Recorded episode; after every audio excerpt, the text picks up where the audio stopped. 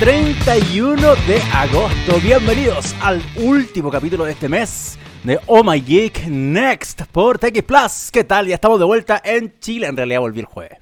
¿Para qué estamos con cosas? No es que haga vol volví recién.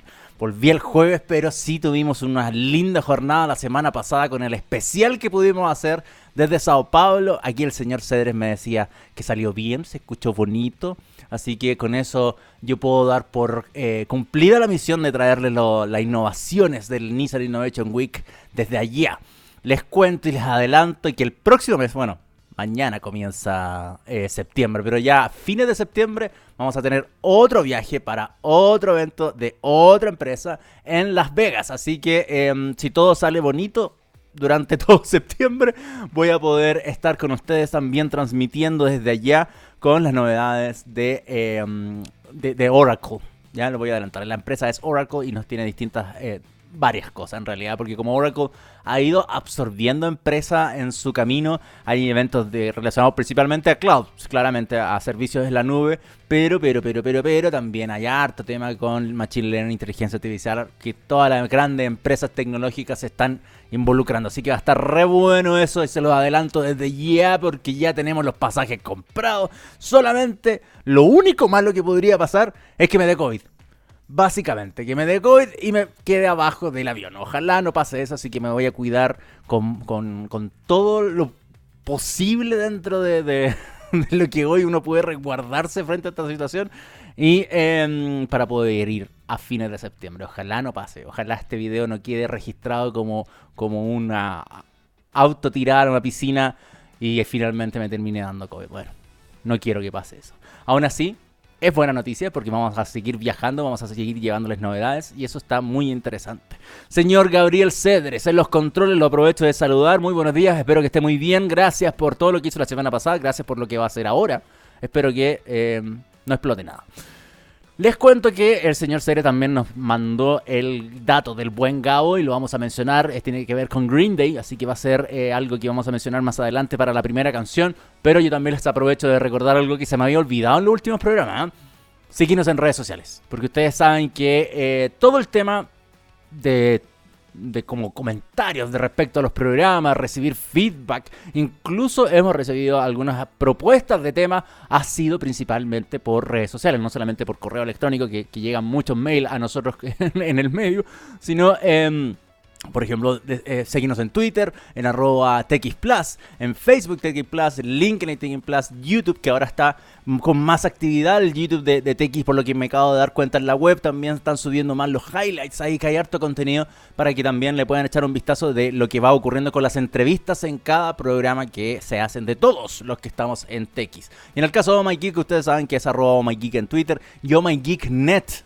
Oh Geek Net porque es el sitio web omageek.net, pero no conseguí el handle arroba omageek, omageeknet en YouTube, Facebook, eh, Instagram y LinkedIn, porque también estamos en LinkedIn. Así que pueden seguirnos y, por supuesto, comentar todo lo que ocurre en cada capítulo del Next y en el caso de TX Plus en cada, de los, en cada uno de los programas que pasan en esta radio. Pero recordando siempre, y el señor Cedre sabe que esto es verdad, los días miércoles es el mejor día de TX Plus. Lo sabemos todos. Nada que decir, y no solamente por este programa. Bueno, Mm, mm, mm, acá está mi pauta. La estaba buscando. Quiero comenzar el capítulo de hoy hablando de pantallas, monitores y televisores curvos.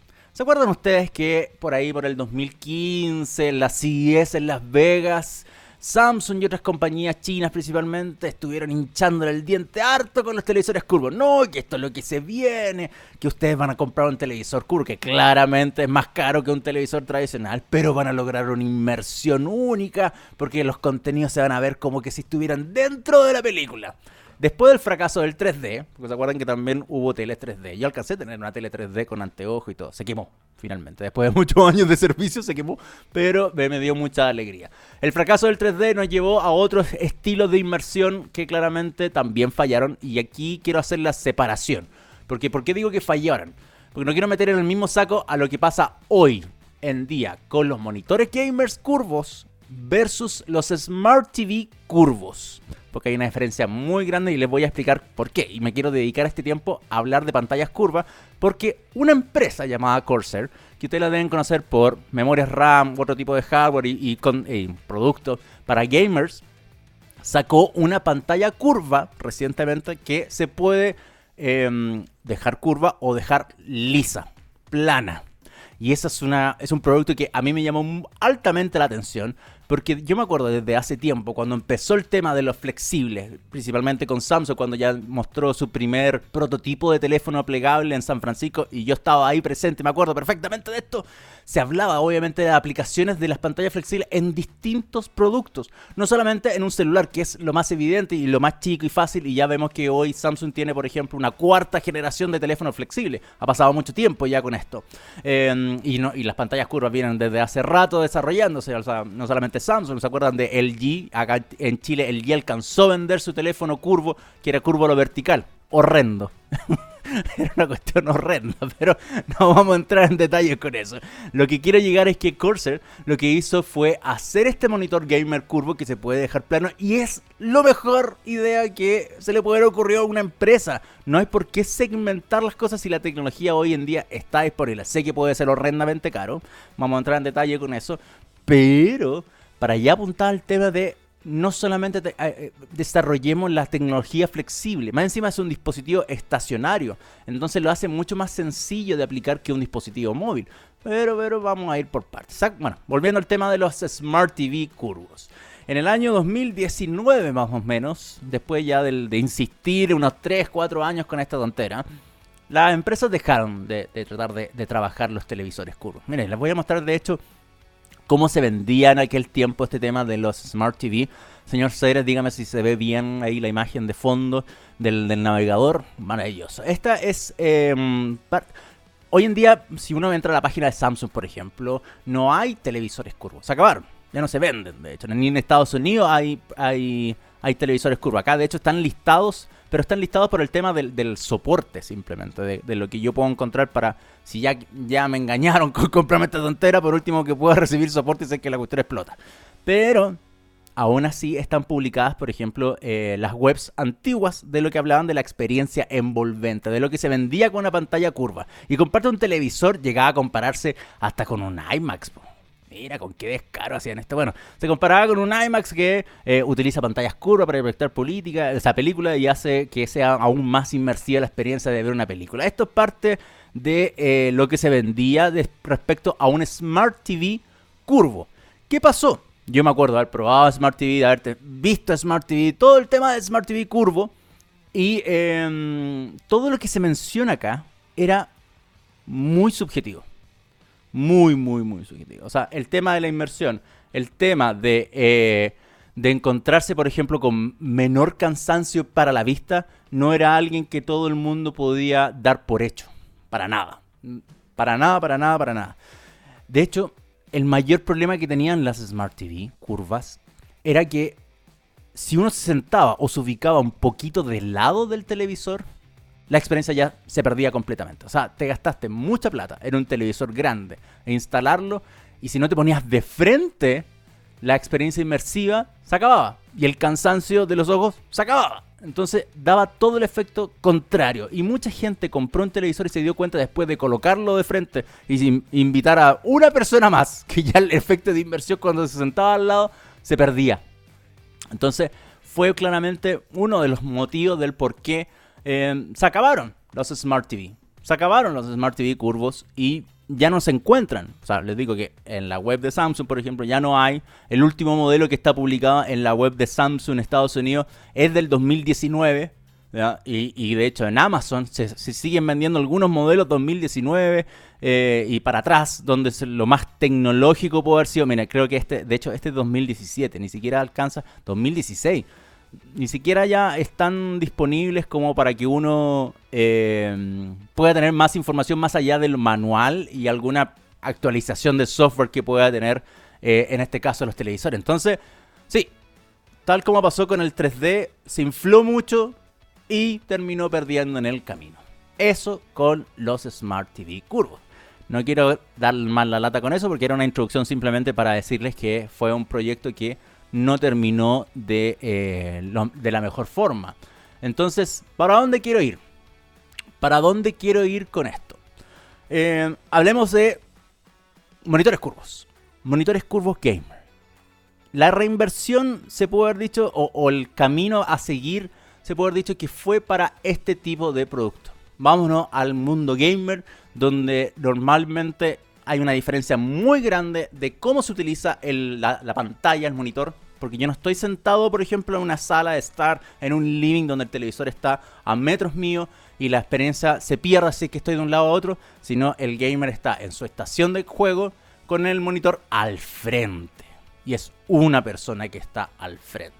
Entonces, hay, existen muchas más eh, revisiones positivas respecto a la experiencia que puede entregar un monitor gamer en entretenimiento, específicamente en entretenimiento, donde los videojuegos o la, o la visualización de películas, porque hay gente que sí puede ver películas en, en, el computador, porque no, yo no lo hago personalmente, no, no, yo, esta es mi silla, este, donde yo hago este programa en mi estación, yo utilizo de hecho una pantalla ultra wide, que es, bastante grande y todo, pero es mi estación de trabajo solamente, no, no, juego acá en el computador, ni tampoco veo películas ni nada, yo me prefiero sentarme frente a un televisor para hacer esa experiencia. Pero dependiendo de cada tipo de usuario, obviamente puede existir gente que necesita eh, un monitor que sea para entretenimiento y sobre todo los gamers que tienen su em, estación de videojuegos utilizan estas experiencias inmersivas a través de los monitores curvos. Entonces puede pasar, puede ocurrir específicamente con esto.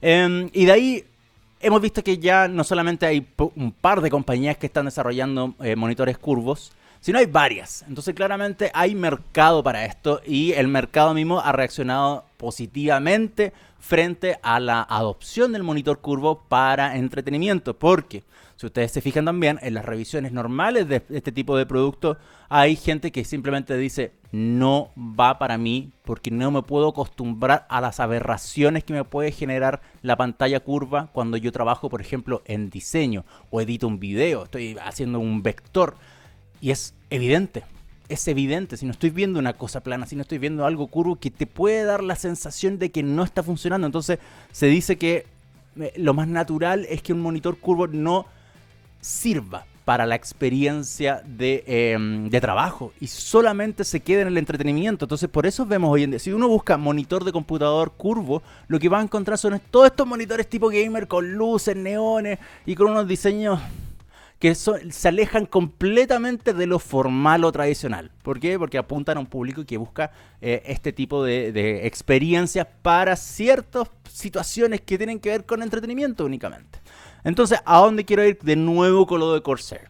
Que eh, claramente ellos atinaron de decir, oye, si hoy en día ya está la tecnología de, em, hacer pantalla flexible, ¿por qué no trabajamos en hacer un monitor flexible? Y aquí viene lo que les quiero mostrar, em, porque es un video cortito en todo caso, que es la presentación del el Cineon Flex, que es una pantalla ultra wide. Creo que tiene un poco de audio, sí, lo vamos a dejar corriendo con el audio un poquito.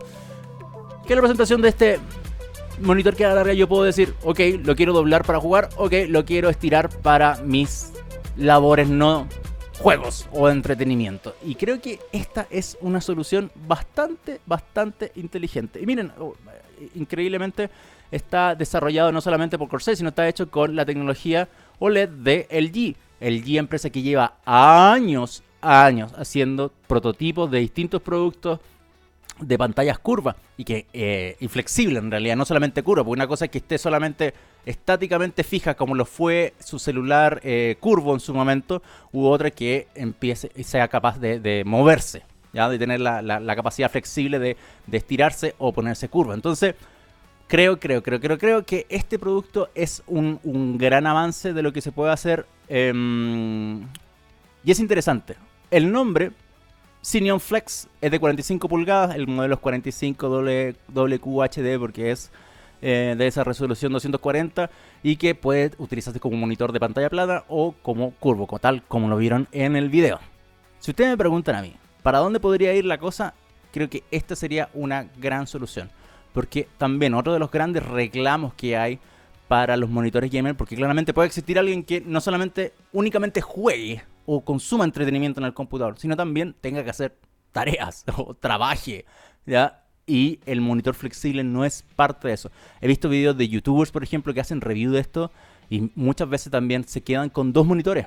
uno plano y otro para solamente jugar. Y creo que eso es un gastadero de plata y espacio totalmente innecesario. Y esta es una primera respuesta que a mí me parece que es bastante loable y digna de, destacar porque está presentando un monitor gaming, pero que también tiene la prestación de transformarse en otra otra posibilidad que no sea solamente entretenimiento. El monitor como tal, como les dije, es un ultra wide de 45 pulgadas. Eh, hay que medir la, versión de, de, 45 debe quedar 34 probablemente si lo medimos en altura a 1.16 a 9. Eh, claramente 21.9 por, por, la, por ser ultra wide, con tasa de refresco 240, brillo máximo de 1000 nits, o sea, es un monitor perfectamente dirigido para el entretenimiento, para los videojuegos, con soporte para Nvidia eh, G-Sync, FreeSync Premium de AMD, eh, con distintos puertos, eh, incluyendo por ejemplo HDMI, USB tipo A, USB tipo C. Así que em, hay que esperar simplemente porque no hay lanzamiento ni precio. y esa es la parte que donde tengo miedo, es donde les dije al principio que probablemente sea caro. Un, monitor que eh, pueda ser flexible y que pueda em, estirarse o, doblarse para según la ocasión que va a ocuparlo, no creo que sea muy barato. Sobre todo como diciendo como es mi monitor revolucionario de 45 pulgadas que se puede estirar y no. Eh, lo veo, lo veo complejo, lo veo complejo por el precio. Pero aún así, insisto, esto podría ser el camino que podrían tomar em, para que no terminen como los televisores.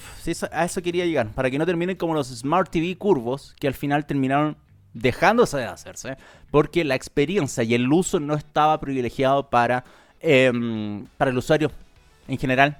Y toda esa experiencia de inmersivo se quedaba corta, se quedaba corta porque no la gente no podía apreciar eso, simplemente porque si no te ubicabas en el punto exacto para tener esta experiencia no existía y era caro un, televisor, el mismo televisor eh, curvo versus el monitor que era mismo modelo, mismo hardware, misma CPU, mismo año, no curvo, encontrabas diferencias de 250 mil, 300 mil pesos acá en Chile con el mismo televisor, pero em, le pasó, le terminó pasando la cuenta.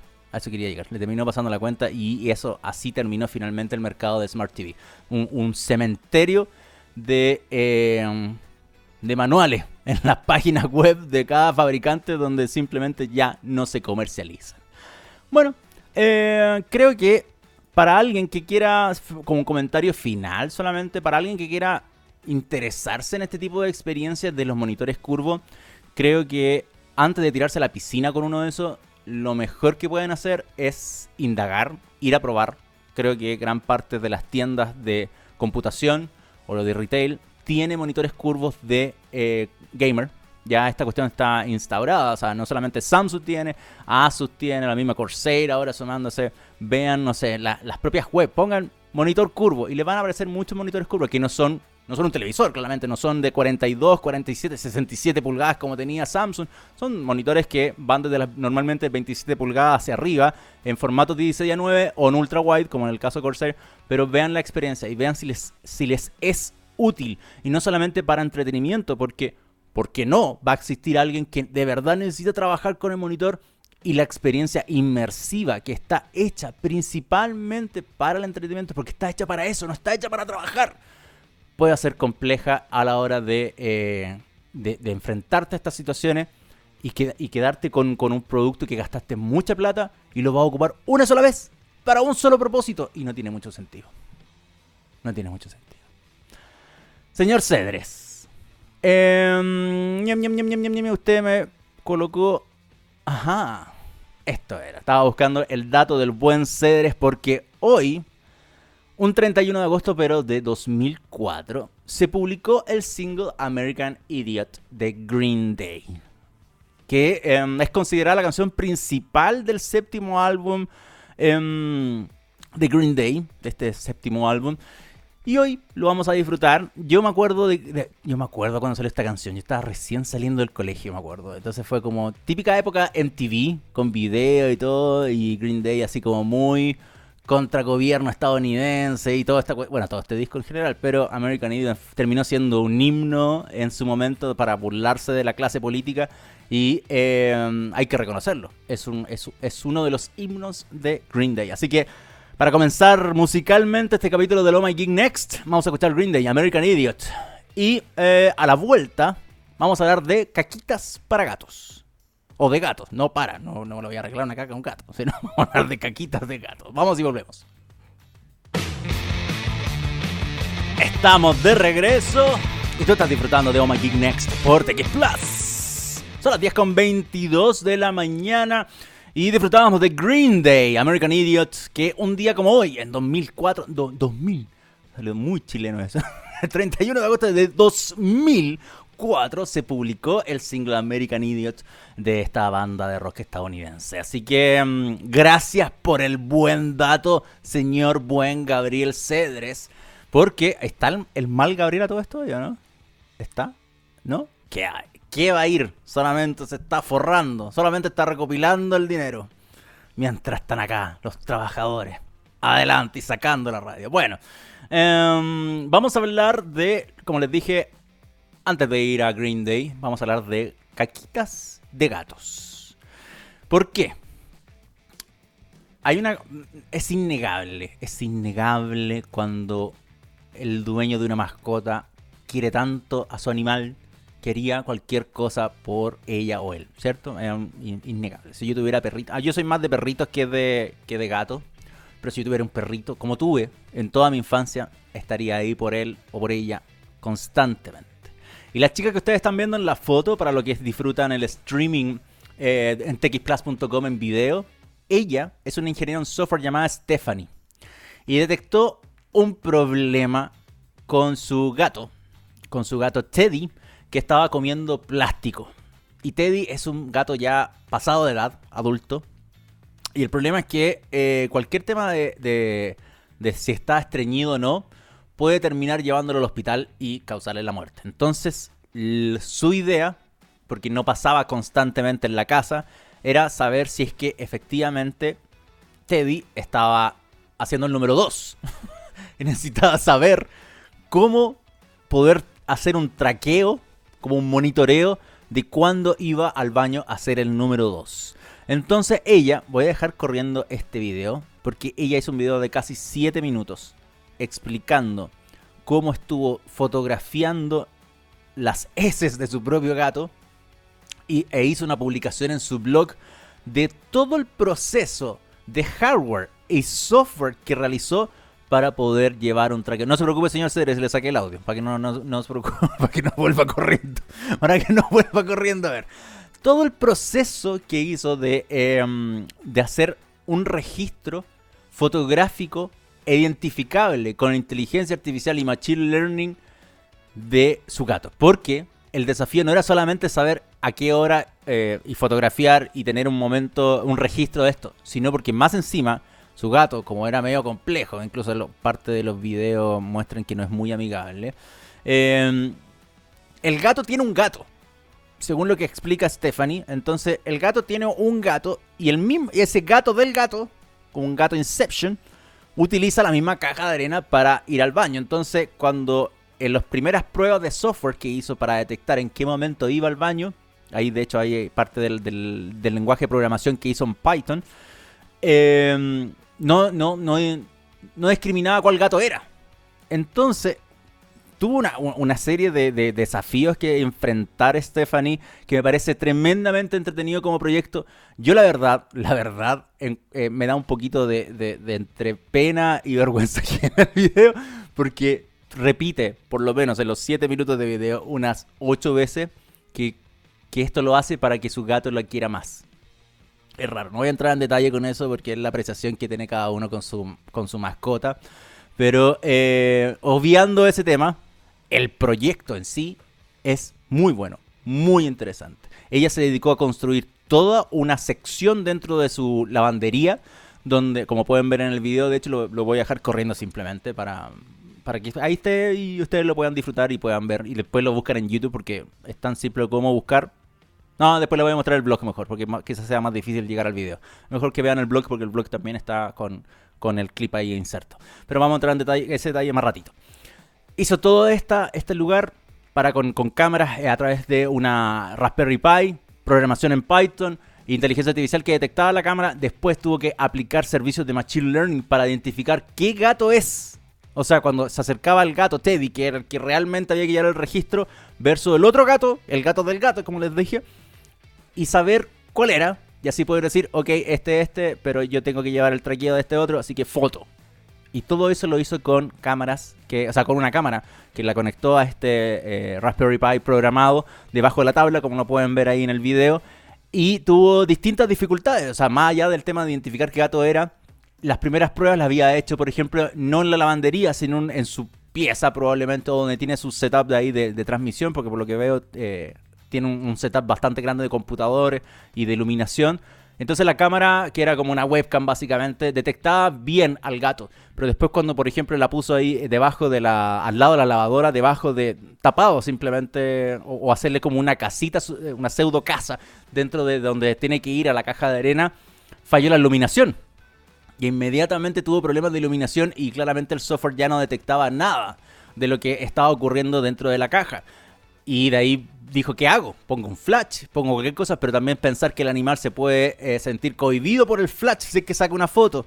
Y, no, y tuvo que probar distintas cosas y a la larga terminó eh, resolviendo que lo tenía que hacer con infrarrojo. Porque las, nosotros lo, probablemente eh, lo que explicaba acá que en, su investigación, nosotros no, tenemos, no, vemos el infrarrojo, los gatos tampoco, pero sí las cámaras. Entonces podía detectar como iluminada, por eso se ve todo así como medio morado eh, tono rojizo claramente, donde se mostraba este ejemplo de, cómo el, proyecto estaba tomando forma, porque todavía falta, todavía falta. Más adelante empezó a, enfrentar este problema de, detectar cuál gato era y ya llevaba miles, miles de fotos de su gato haciendo caca, que era lo más extraño de todo, para poder entrenar a esta inteligencia artificial y poder tener, eh, poder tener el, resultado que ella quería este monitoreo, este registro de cuándo estaba yendo al baño. Y si no iba, sabía que estaba estreñido y que tendría que llevarlo al médico.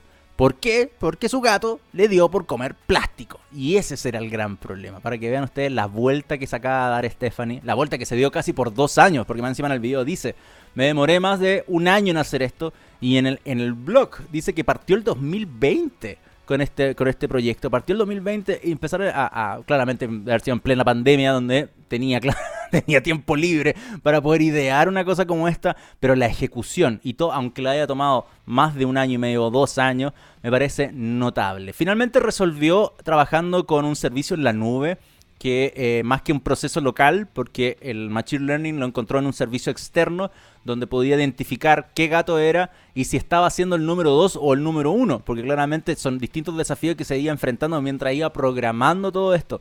Uno de esos era claramente el gato está siendo número 1 o número 2. Entonces, todo ese proceso de discriminación, de, de identificar qué pasaba con qué gato y qué estaba haciendo, lo pudo terminar en una plataforma online que le daba el resultado y se lo devolvía al Raspberry Pi. Se hizo un sitio web, eso lo que están viendo en la pantalla es un sitio web que ella misma diseñó para llevar el registro y lo pueda ver de forma remota. Entonces cuando ella no esté en la casa puede saber si es que em, Teddy fue al baño o no. Y la verdad, la verdad de las verdades, yo encuentro que es un proyecto interesantísimo. Insisto que más allá del tema de lo que puede llegar a ser o no alguien por su mascota, eso no lo voy a discutir, no viene al caso, pero sí es algo interesantísimo. Em, y, claro, acá en el blog de ella, que es stephanie.com, así de simple, Stephanie con dos N, stephanie.com, van a encontrar esta publicación que cómo hizo una inteligencia artificial para observar sus gatos que, que cuando hicieran caquita. La explicación por detalles, de hecho, eh, incluyendo el backend de programación, está especificado en la publicación del blog. Si alguien quiere meterse ya en la parte más dura y ñoña, está todo el detalle, todas las, contradicciones que tuvo Stephanie para poder realizar este proyecto, cosa que a mí me parece realmente notable, lo encuentro muy, muy, muy, muy notable y me parece excelente que ella, más encima, además de hacer el video, eh, de una forma muy entretenida en todo caso. Es un video muy entretenido para ver, son 7 minutos solamente, pero también se tomó el tiempo de hacer esta publicación del blog donde muestra las impresiones 3D que hizo para los LED, para los infrarrojos me refiero, para las cámaras donde está posicionada, cómo hizo todo el mueble, cómo hizo el circuito eléctrico. Todo el detalle está publicado en su blog. Así que para los más fanáticos de, la, de estos inventos y, mezcla em, como hecha en casa de inteligencia artificial y machine learning, vayan a darle una vuelta. Esto me recordó inmediatamente al, al proyecto de, otra persona que creo que lo mostramos acá en el. No sé si lo mostramos acá o lo mostré en, en las cápsulas de Canal 13C de eh, alguien que también trabaja con inteligencia artificial a través de las webcams y él detectaba dónde estaban las caquitas de su perro en la nieve. Porque no las encontraba después dentro de toda la nieve del patio para poder limpiarla. Entonces puso una webcam que miraba al patio, identificaba y después él iba viendo en su teléfono y le marcaba un punto rojo donde estaba la caquita del perro. Bueno, ese tipo de proyectos y de y de hacks dentro de todo de lo que es el hardware o el software tradicional de lo que puede hacer una webcam es súper interesante y encuentro que está muy bueno. Bueno, eh, esto está publicado desde antes de ayer, ¿no? No, no, no, el domingo, el 28 subió esto em, y vale la pena echarle un vistazo. Vale la pena. Stephanie.com, Stephanie, como sale escrito ahí en, el texto de, su logotipo.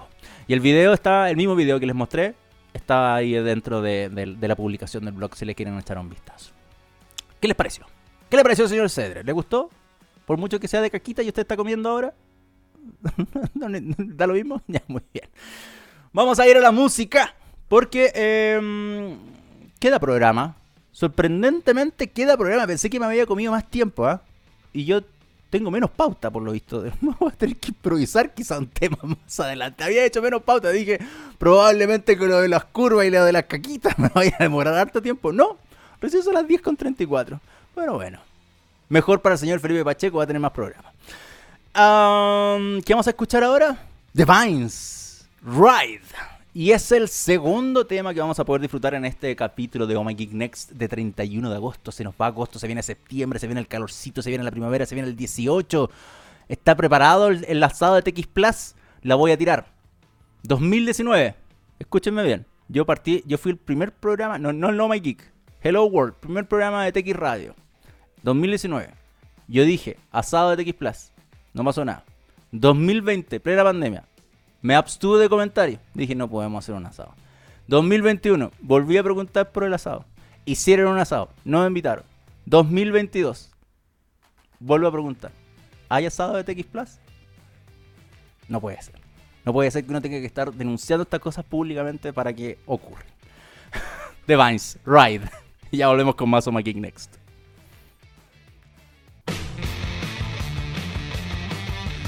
10 con 37 de la mañana. Espero que estén disfrutando de este capítulo. Señor Cedre, me estoy volviendo loco con el eco. ¿Ahí me lo quitó? No, todavía no me lo quito. Bueno, voy a sacarme los audífonos mientras... Ah, bueno, ahora sí. Estaba, me, vuelvo loco con, un Felipe Valle sonándome como con 3 segundos de delay. lo peor que puede pasar. con escucharme yo ahora mismo con los audífonos ya es un tema. Y escucharme dos veces con un delay de 3 segundos es peor. Vamos a hablar de videojuegos porque mi última sección de la pauta que tenía preparada para hoy es algo que normalmente no hablo mucho. ¿eh? Yo no hablo mucho de videojuegos en el Next. Y debería hablar de, videojuegos más seguido. Pero debería hablar más seguido porque es partícipe obviamente de, mm, de lo que puede ocurrir en la industria del futuro porque claramente estamos viendo el tema del metaverso, el tema de la, de la virtualización, em, y que los juegos no están ajenos a ese tema, por supuesto, y que em, hablamos de una industria multimillonaria que es más ricachona que la del cine, entonces yo no sé por qué no le dedico tanto tiempo al juego, quizás porque mm, encuentro más temas relacionados a lo que es el núcleo principal del Next, pero bueno, hoy sí le vamos a dedicar a videojuegos, tengo cuatro noticias. 1, 2, 3, 4, 5 noticias. Em, respecto a, temas del juego. No tengo para proyectar, así que va a ser solamente hablar. Lo primero es ver eh, lo que ocurre con Twitch. Porque Twitch es definitivamente, se podría decir, el servicio de streaming de videojuegos, de partidas de juego más popular. Mucho más allá de, de lo que pueda hacer YouTube. Yo creo que dentro de la comunidad gamer, definitivamente Twitch es la plataforma líder para este propósito en Occidente en Occidente, claro. No, no, no pensemos en, en, Asia, porque normalmente las plataformas allá, o sea, allá tienen su propio mercado, tienen su propio servicio y es distinto. Pero siempre cuando hablemos de Occidente, de hecho la, la Vicky Watch habló de WhatsApp, cuando habló de WhatsApp, por ejemplo, y dijo que podría ser una de las plataformas más populares del mundo, es la plataforma de mensajería instantánea más usada del planeta, pero considerando Occidente. Porque en China hay otras plataformas, en Rusia hay otras plataformas y se manejan de distintas formas. Pero con WhatsApp sí lo es mundialmente porque en India es el más utilizado. Entonces ahí tení empujón de, de miles de millones de usuarios que se dan en esos países.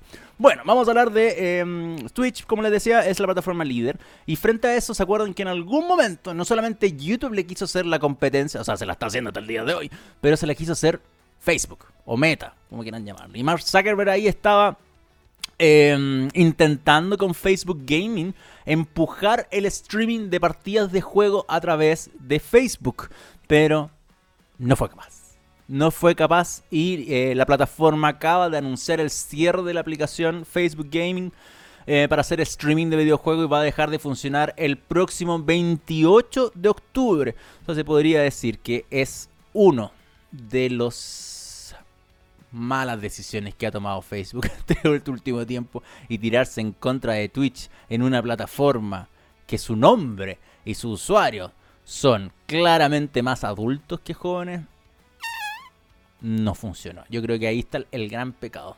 El hecho de llamarlo Facebook, de hecho, creo que es un gran, gran, gran, gran problema y le terminó pasando la cuenta. Bueno, se publicó un comunicado agradeciendo a los usuarios que usaron el servicio por tratar de llevar más eh, interacciones a Facebook a través de los videojuegos.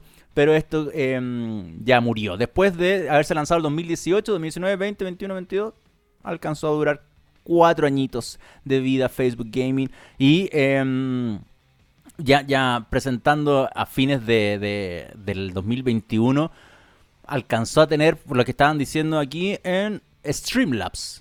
Un informe de audiencia de Streamlabs, Facebook Gaming alcanzó un 7,9% del total de horas de streaming y de vistas en todo Internet. O sea, es bastante poquito si lo comparamos con el poderío que tiene Twitch o que tiene YouTube para este mismo tipo de eh, interacciones, de streaming de videojuegos. Y no solamente de videojuegos, ustedes ven eh, artistas. Em, no solamente musicales que están utilizando Twitch para ese tipo de propósito, para hacer ese tipo de streaming. ¿Cómo se llama el de Dragon Force? Ah, se me olvidó el, el guitarrista de Dragon Force. Ah, ah, Déjame buscarlo. Herman Lee. ¿Conocen a Harman Lee? Búsquenlo. Es, es el guitarrista de Dragon Force, esta banda que me acuerdo, siempre me acuerdo de Dragon Force como descubrí Dragon Force. En el, final de Guitar Hero era como la canción más difícil de la historia. y que había, había que tocar Through the Fire and the Flames. Bueno, eh, Harman Lee es un buen twitchero le gusta mucho la plataforma y se salió del mundo de los videojuegos para poder meterse en, este tipo de transmisiones y hablar de música, no hablar de juegos. Y se ríe mucho de los videos que, suben de respecto a la banda, a los covers de esta canción que terminó siendo un himno de Dragon Force. Pero eh, por eso les digo que Twitch a la larga abarcó y supo sacar el tema de los videojuegos y, llevarlo también a otro tipo de, audiencias, cosa que Facebook Gaming no terminó haciendo. Así que Facebook Gaming se acaba en octubre Octubre de este año va a cerrar la cortina. Y cualquier persona que alguna vez se aventuró a transmitir a través de Facebook Gaming, creo que es el momento de abrirse una cuenta en Twitch y en YouTube. Eso es todo con Facebook Gaming. Por otro lado, vamos a hablar de otros temitas que claramente me captaron la atención para seguir hablando de videojuegos. Uno tiene que ver con... Em, es divertido porque se han fijado que cuando pasan filtraciones, uno dice, ah, se filtró, entre muchas comillas, algo.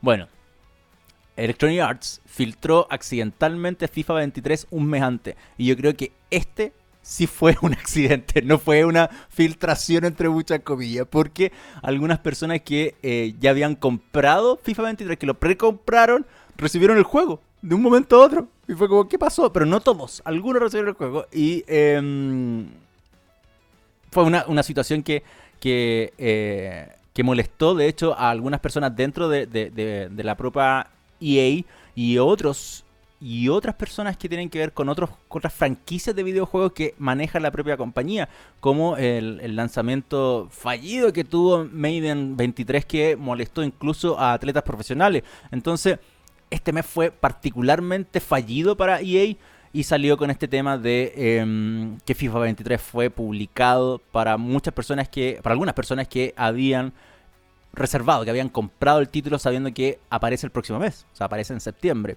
Incluso salieron imágenes ya de gente que, eh, que sacó pantallazo al juego y que incluso vio los ratings de los jugadores, de los equipos.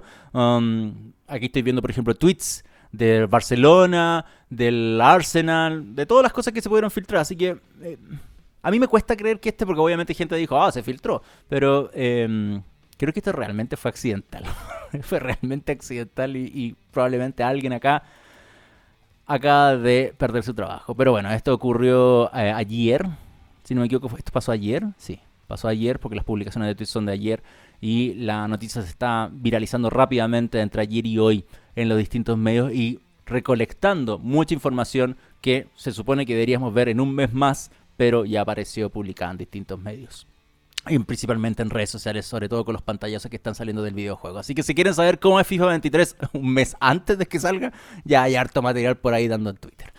Em, finalmente, finalmente, hay algo que me, gustó mucho leer, sabiendo que PlayStation, por ejemplo, eh, a partir de junio comenzó sus nuevos planes de PlayStation Plus, que sabíamos de antemano que iba a ocurrir, donde em, se crean nuevas nuevos métodos, nuevas secciones, no, sé cómo llamarlo, nuevas categorías, mejor dicho, nuevas categorías de PlayStation Plus para que la gente pueda acceder a distintos servicios extras, además de poder jugar en línea. Porque la gracia de PlayStation Plus a la larga es eso, entregarte el juego en línea, pero también acceder a otros títulos, poder tener streaming de videojuegos en ciertos países. Entonces, esta modificación al PlayStation Plan que empezó a correr en junio, obviamente encendió a la, percepción de lo que pasa con los otros planes de las otras empresas. Y el plan familiar de Xbox Game Pass dio una buena noticia. Dio una buena noticia porque este es un nuevo programa de suscripción de Microsoft para Xbox que cuesta menos de 5 euros por persona. Y podrías compartirlo con tus amigos. Algo que ocurre totalmente distinto en el mundo de eh, los servicios de streaming de películas y series, en los videojuegos está pasando algo lo contrario. Puedes compartir con amigos un plan familiar de Xbox Game Pass, que, cosa que hace hablar bien de, por ejemplo, de lo que podría ser eh, el futuro de los servicios de streaming de videojuegos, donde claramente vemos que hay más participación de servicios cloud para el mundo de los videojuegos más que tener el, juego físico o tener un leasing de, videojuegos más que comprar uno.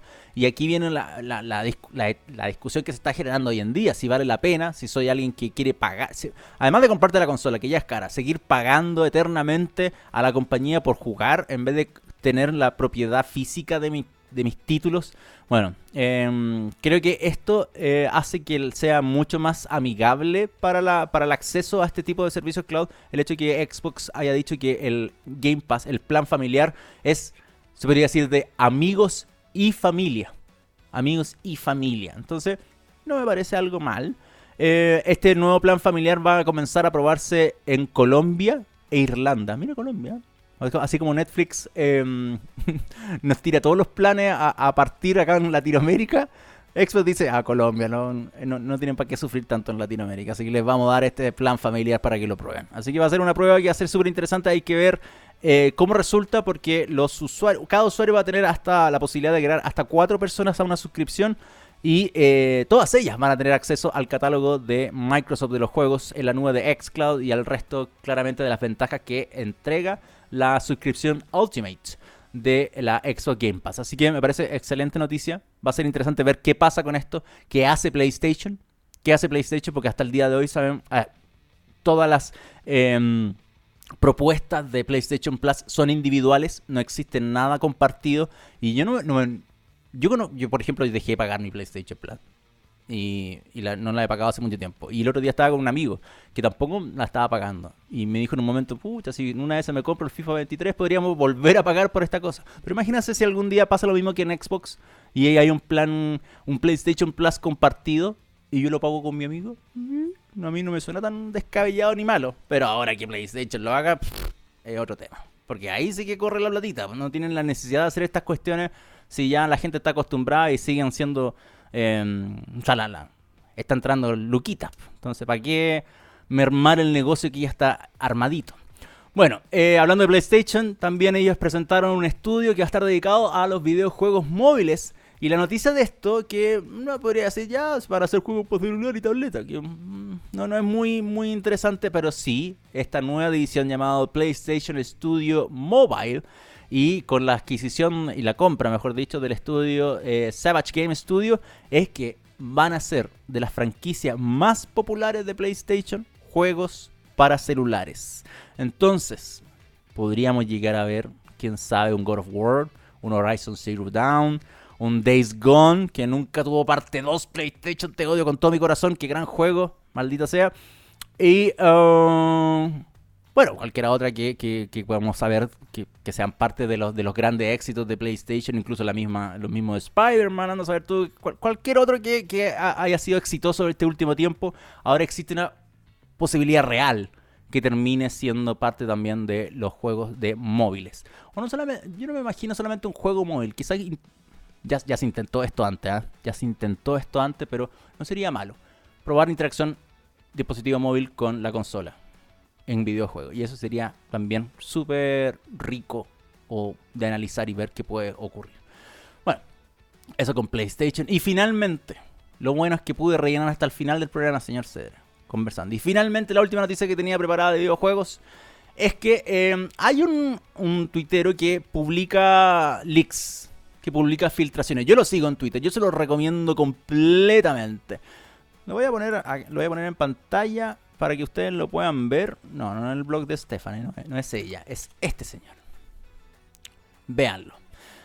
Ivan Blas. Yo se lo recomiendo si es que les gustan las filtraciones de celulares, de, ahora de consolas, porque creo que es la primera vez que veo que, que publica eh, algo con relación a videojuegos, porque es más que nada de celulares. Él, de hecho, se llama Phone Enthusiast.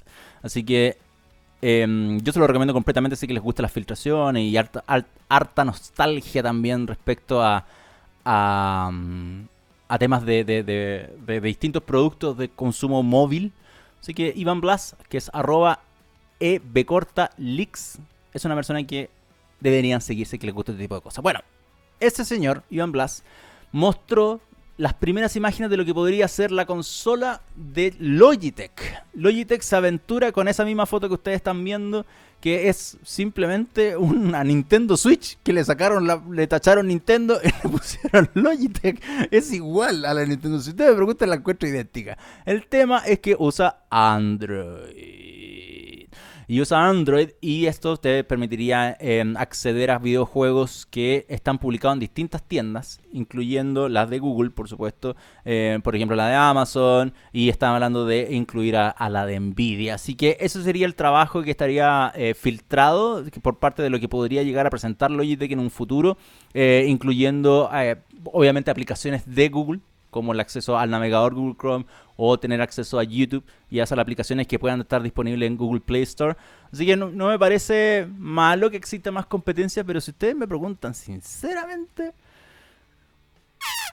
no me calienta nada esta cuestión.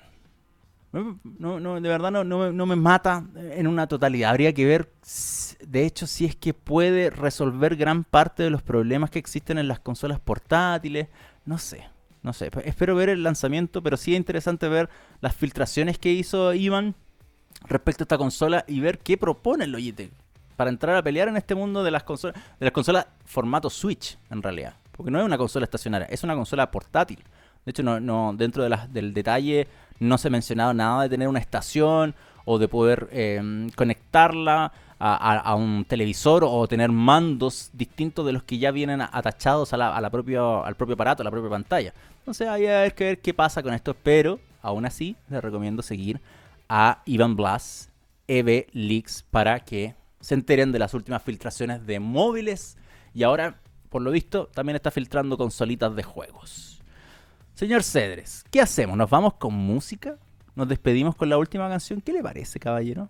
¿Le gustó la idea? Me parece excelente. Pues ya son las 10.54, faltan 6 minutos para las 11 de la mañana y ustedes saben que a las 11 en punto comienza mi tocayo Pacheco con eh, Bendita Tech, seguida de distintos programas, por supuesto, que ustedes pueden disfrutar y encontrar en nuestra web txplus.com, txsplus.com, para quien no entienda cómo se escribe TX hasta el día de hoy.